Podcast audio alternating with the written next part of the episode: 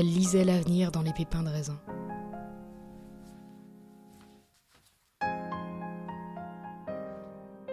C'est absurde, mais ça marchait.